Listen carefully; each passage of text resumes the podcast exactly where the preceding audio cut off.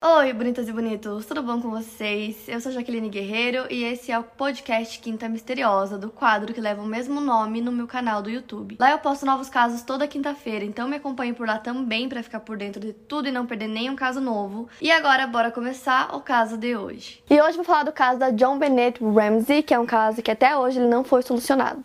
A John Bennett Ramsey morava com os pais e com o irmão em Boulder, Colorado, nos Estados Unidos. Na época que aconteceu esse caso, a John Bennett ela tinha 6 anos de idade e ela participava daqueles concursos de beleza, sabe? Os beauty pageants dos Estados Unidos. Então, ela participava desses concursos. O pai da John Bennett chamava John Bennett Ramsey, então o nome dela é uma junção dos dois primeiros nomes do pai dela. A mãe dela é a Patsy Ramsey e ela tinha um irmão também que tinha 9 anos na época, que é o Burke Ramsey. Esse caso começa no dia 25 de dezembro de 1996 e a família toda estava numa festa, era Natal, então eles estavam na casa de um amigo deles, numa festa, e voltaram para casa por volta das 10 da noite, mais ou menos. As duas crianças tinham dormido no carro, então os pais chegaram, já colocaram elas para dormir na cama e foram dormir também. Então, na madrugada do dia 25 para o dia 26 de dezembro, a John Bennett foi morta, ela foi atingida na cabeça por algum objeto e depois foi estrangulada, então ela morreu de asfixia. Às 5h52 da manhã, a Patsy acordou e encontrou um bilhete na escada da casa deles. Era um bilhete de resgate. E imediatamente ela correu pro quarto e viu que a John Bennett não estava no quarto dela. Tem a ligação que ela fez na web, se vocês procurarem no YouTube ou no Google, vocês vão encontrar. Eu decidi não colocar aqui porque é inglês, eu ia ter que traduzir, então eu vou explicar pra vocês o que ela falou. No telefone ela ligou bem desesperada e aí ela falou: Minha filha não tá aqui, minha filha sumiu, tem um bilhete de resgate, por favor, venham aqui pra minha casa. E aí tem toda a conversa e basicamente o que aconteceu foi isso: ela ligou pedindo pra polícia ir pra casa dela, que a filha dela tinha desaparecido. Se vocês escutarem a ligação que ela fez, vocês vão ver que ela tava bem histérica, ela falava muito rápido, tipo, desesperada mesmo, porque a filha sumiu. Porém, o que acontece? Nos últimos 6 segundos da ligação acontece uma coisa meio esquisita e no áudio original, se vocês forem ouvir, não dá para perceber. Isso foi né, percebido só depois na investigação. Eles escutaram né, várias vezes a ligação, investigaram e tal, e nos últimos 6 segundos dá pra ouvir a Patsy mudando completamente o jeito que ela tava falando. Ela tava eufórica, gritando. E nos últimos 6 segundos que aparentemente ela teria colocado o telefone de volta no gancho, então pra ela a ligação tinha terminado, mas ainda foram mais 6 segundos até acabar ela olha pro marido dela e fala: Pronto, eu fiz a ligação pra polícia, e agora? Porém, no depoimento que eles deram depois pra polícia, eles falaram que não, que eles eram os únicos que estavam na cozinha naquele momento e que o irmão estava dormindo durante todo o tempo. Desde que eles descobriram a carta e ligaram pra polícia e tudo mais, o irmão mais velho ainda estava dormindo, segundo os pais. Poucos minutos depois da alegação que a Patsy fez pra polícia, foi literalmente, sei lá, cinco minutos depois, a polícia já chegou na casa deles. E além da polícia, eles também chamaram familiares, amigos, o que é meio esquisito. Chamaram muita gente, então eles chegaram lá, já tava chegando muitas pessoas também. Então, o que? Era uma cena do crime, né? Porque ela foi sequestrada, aparentemente, porque tinha um bilhete de resgate. E chegou todas as pessoas, então qualquer prova que tivesse perto da casa, por ali, já estava sendo contaminado, porque tinha muita gente lá, então isso já começou errado. Nesse momento eles ainda não tinham achado o corpo dela, então aparentemente ela tinha sido sequestrada e os policiais começaram a fazer buscas e procurar por ela é, em lugares próximos da casa e tal, né, pra ver se conseguiam achar qualquer coisa. E aí, conforme eles começaram a investigar, a história toda já vai ficando bem estranha. Começando pelo bilhete de resgate, que para mim é a prova mais esquisita desse caso inteiro. Esse bilhete tinha duas páginas e meia então era um bilhete enorme, né? Quase três páginas escritas à mão. A parte mais esquisita desse bilhete é que ele foi escrito de dentro da casa. Então o sequestrador pegou o caderno da Patsy, que depois eles viram que as folhas eram de lá, a caneta também era dela, escreveu essas três páginas, né? Aparentemente, nesse tempo que tava todo mundo dormindo, que ele sequestrou a menina, guardou de volta no lugar onde tava o caderno. Porque imagina, se você é um sequestrador, você vai escrever o menos possível para que não tenha muita pista para descobrirem quem é você. Mas não, tinha duas páginas e meia. É, além disso, tinha muito erro de ortografia, com palavra simples, palavra fácil de escrever, e algumas palavras mais difíceis estavam escritas, tipo, perfeitamente. Eles também viram que no começo da carta, é, a letra da pessoa que escreveu tava de um jeito, e do meio pro final já tava um pouco mais diferente, o que é esquisito esquisito, porque, né, dá pra ver que a pessoa começou a mudar a letra durante, né, a escrita. E nesse bilhete eles pediam 118 mil dólares de resgate, que é um número bem específico, né, 118 mil dólares, que é um número bem aproximado ao valor que o John, né, o pai, tinha recebido de bônus naquele ano da empresa que ele trabalhava. Pra, né, a pessoa saber esse valor exato de dinheiro que ele tinha, tinha que ser alguém que conhecia ele, né, alguém próximo para saber exatamente o valor. Então a polícia começou a achar estranho esse bilhete e achou que esse bilhete podia até ter sido forjado porque como assim? Tem quase três páginas e foi escrito de dentro da casa. Quer dizer, imagina, a pessoa não se preocupou com o fato de ter pessoas lá dentro e que essas pessoas podiam acordar a qualquer momento, tipo, sei lá, pra beber água. Fora que tinha umas frases que não faziam sentido, tinha frase que parecia que tinha sido tirada de filme e os pais da John Bennett é, gostavam muito de filmes, tinham muitos, muitos filmes em casa. Então a polícia pediu, né, algumas amostras, pediu para a mãe e para o pai escreverem no papel várias coisas para eles compararem a letra e viram que a do pai era completamente diferente, não tinha nem nossa, nenhuma semelhança mesmo com a do bilhete de resgate, porém a da mãe tinha várias semelhanças, então eles começaram a achar que poderia realmente ter sido forjado por eles esse bilhete. E até hoje tem várias pessoas que acreditam que realmente quem escreveu o bilhete foi a Pat. O bilhete era para o pai da John Bennett especificamente, e uma das frases, né, que estava no bilhete dizia assim: Os dois senhores que estão com a sua filha particularmente não gostam de você, então aconselho que não os provoque, não fale com ninguém sobre essa situação, nem a polícia ou FBI, isso resultará na morte da sua filha. E a carta termina com uma assinatura SBTC, que até hoje é um mistério, ninguém sabe o que significa. Enfim, voltando, a polícia estava lá procurando pela menina e um amigo do John sugeriu que eles começassem a procurar pela casa se tinha alguma pista do sequestrador, se ele não deixou alguma coisa que eles passaram despercebido e não viram.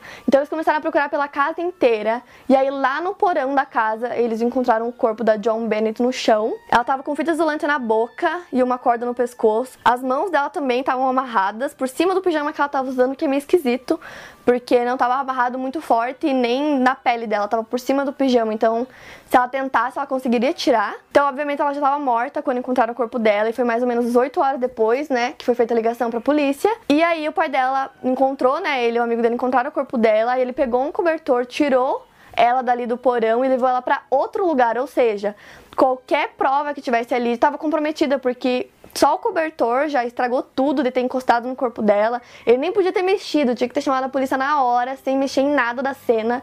Mas não, ele tirou a menina de lá, mexeu em toda a cena do crime, foi tudo errado, assim, tipo dificultou muito para os policiais investigarem porque todas as cenas foram mexidas. Tinha muito DNA no corpo dela, então eles jogaram no banco de dados para mais de um milhão e meio de pessoas e nada. Não batia com o DNA de ninguém no banco de dados, eles não conseguiram achar nada, mas conseguiram achar o DNA de três pessoas é, embaixo da unha dela. Seria de dois homens e uma mulher, mas era tão pouco e como tinha sido é, o corpo dela muito mexido do lugar que estava, foi impossível eles conseguirem identificar de quem seria esse pouco desse DNA que tinha. Logo que o corpo foi achado, né, isso foi no dia 26, os pais meio que não queriam mais que investigassem, não queriam mais falar sobre isso, não queriam dar entrevista. Eles queriam que as investigações parassem porque já acharam o corpo e ela estava morta.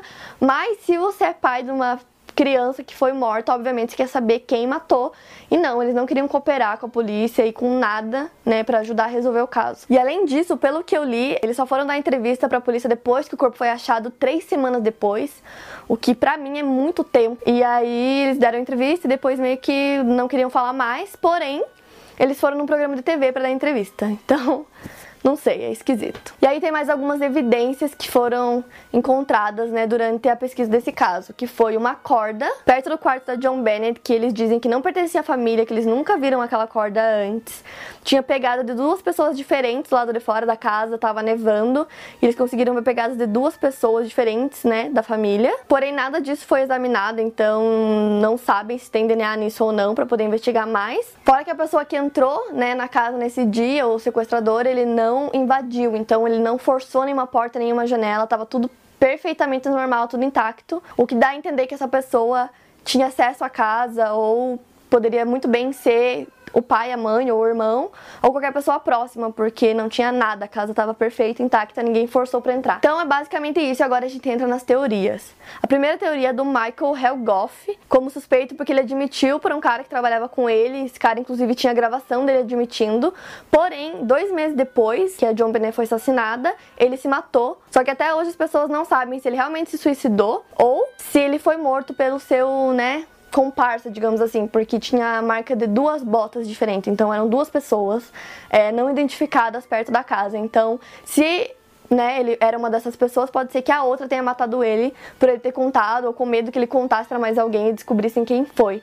Essa é uma das teorias, mas não tem nada além dessas informações sobre ele. Aí tem outro suspeito que é o Bill McReynolds, que ele visitou a família dois dias antes é, do assassinato. Era Natal e normalmente ele se vestia de Papai Noel para as crianças. A filha dele tinha sido sequestrada também 22 anos antes da John Benet. E aí ele contou que ele tinha ficado doente, eles foram visitar ele no hospital e que a John Benet levou um potinho de glitter para ele de presente. E aí ele ficou muito apegado à menina, ele tinha muito carinho por ela. E também contam que ele pediu para a mulher dele que se ele morresse era para colocar o glitter nas cinzas dele. É uma coisa bem esquisita de se pedir, bem bizarra. E aí a gente tem mais um suspeito que ele era vizinho da família, que era o Gary Oliva. Em 2000 ele foi preso por posse de drogas, em 2016 ele foi preso de novo porque encontraram pornografia infantil na casa dele. E também encontraram uma foto da John Bennett dentro da mochila dele, o que é muito bizarro. Por que, ele ia carregar uma foto da menina? Aí um amigo do Oliva, chamado Michael Vale, ele deu uma entrevista dizendo que o Oliva ligou para ele no dia seguinte do assassinato, dizendo: Eu machuquei uma garotinha, eu machuquei uma garotinha, e aí ele desligou o telefone. Então ele já avisou as autoridades, né, desse telefonema, porém não acharam nenhuma prova, fora que a polícia começou a investigar mais sobre esse cara e viram que ele tentou matar a mãe dele estrangulado, da mesma forma que a John Bennett foi morta. Então, assim, para esse suspeito tinha vários indícios, né, que poderia ter sido ele. Todos os suspeitos que eu falei até agora, o DNA deles não batia, então não poderia ser nenhum deles. Aí tem mais um suspeito que é muito bizarro, que é o John Mark Carr, que é um pai divorciado, ele trabalhava numa escola de criança, e ele foi considerado suspeito em 2006, 10 anos depois, né, do caso ter acontecido, quando ele confessou para um jornalista que ele tinha matado a John Benet. Aparentemente, o jornalista conversou com ele por quatro anos por e-mail para conseguir a confiança dele, para que ele confessasse que tinha sido ele. Porém, não é ele, o DNA dele também não bate. E na verdade ele nem estava na cidade quando aconteceu, ele estava em outro lugar bem longe, então não tem como ser ele. Oito horas depois que ele foi considerado suspeito, a polícia já falou: não, não é ele, não tem como. Basicamente ele, sei lá, era obcecado pelo caso e queria levar a culpa né? Bizarro, mas também não era ele. Tem a teoria também que poderia ser um pedófilo, já que ela participava de concurso de beleza, então era bem fácil de ser vista, né, por pedófilos, e aí foi uma pessoa aleatória, uma pessoa que nem era pedófilo, mas uma pessoa aleatória que quis matar ela, e aí conseguiu entrar na casa sem arrombar a casa. Como que ele fez isso? Lá no porão onde ela foi encontrada tinha um buraco do lado da janela, que era um buraco bem grande, e que a pessoa poderia ter entrado por ali sem precisar arrombar nada. Esse buraco estava lá fazia um tempo, a família sabia, Porém, como era um bairro seguro e tal, eles nunca se preocuparam com isso, nunca acharam que seria um problema, então não consertaram. Porém, quando eles foram investigar isso, ele estava intacto, com bastante poeira, teia de aranha. Então, se alguém tivesse passado por ele, com certeza não ia estar tá tão intacto assim, ia estar tá mais mexido. A última teoria, que é a mais bizarra, é sobre o irmão, porque o que aconteceu depois que eles viram que o bilhete tinha sido escrito de dentro da casa, eles começaram a procurar mais evidência de dentro da casa. Eles acharam um pote na mesa que tinha abacaxi dentro e também tinha uma xícara de chá. Então esse pote estava ali há pouco tempo e lá tinha DNA da John Benet nesse abacaxi. Então provavelmente ela tinha pego com a mão dela e ficou o DNA dela no abacaxi. E aí vem a teoria, né? O que, que isso tem a ver? A teoria seria que o irmão dela, o Burke, estava comendo esse abacaxi e ela queria um pouco, foi lá e pegou. E ele ficou bravo, pegou uma lanterna e bateu na cabeça dela, fazendo ela desmaiar. E aí depois os pais vendo que a menina morreu, né, com a pancada na cabeça, eles inventaram toda essa história, o bilhete, colocaram ela no porão. Ou ela estava apenas desmaiada que já é uma segunda teoria. E aí os pais acharam que ela estava morta e asfixiaram ela e depois acabaram matando. E aí para não perder um dos filhos, né, porque uma já estava morta, eles inventaram toda essa história para encobrir ele. E aí inclusive falaram que ele estava dormindo o tempo todo, mas ouviram a voz dele no telefone, tinha o DNA no abacaxi. Os familiares também falaram depois que ele costumava brigar bastante com ela. E um ano antes ele tinha batido na cabeça dela também com um taco de golfe, deixou uma cicatriz no rosto dela. O que assim, eu acho que faz sentido ser alguém que estava lá dentro, porque o corpo ficou lá dentro o tempo todo, não saiu de lá. A carta também foi escrita de dentro da casa, como eu falei, usou o caderno da Patsy.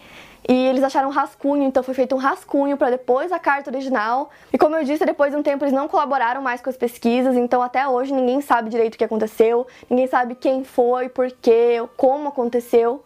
São perguntas que até hoje estão aí, a gente não sabe. Para mais casos, siga meu podcast aqui no Spotify. Lembrando que os casos novos saem primeiro lá no meu canal do YouTube toda quinta-feira. Obrigada por ouvir, até o próximo caso.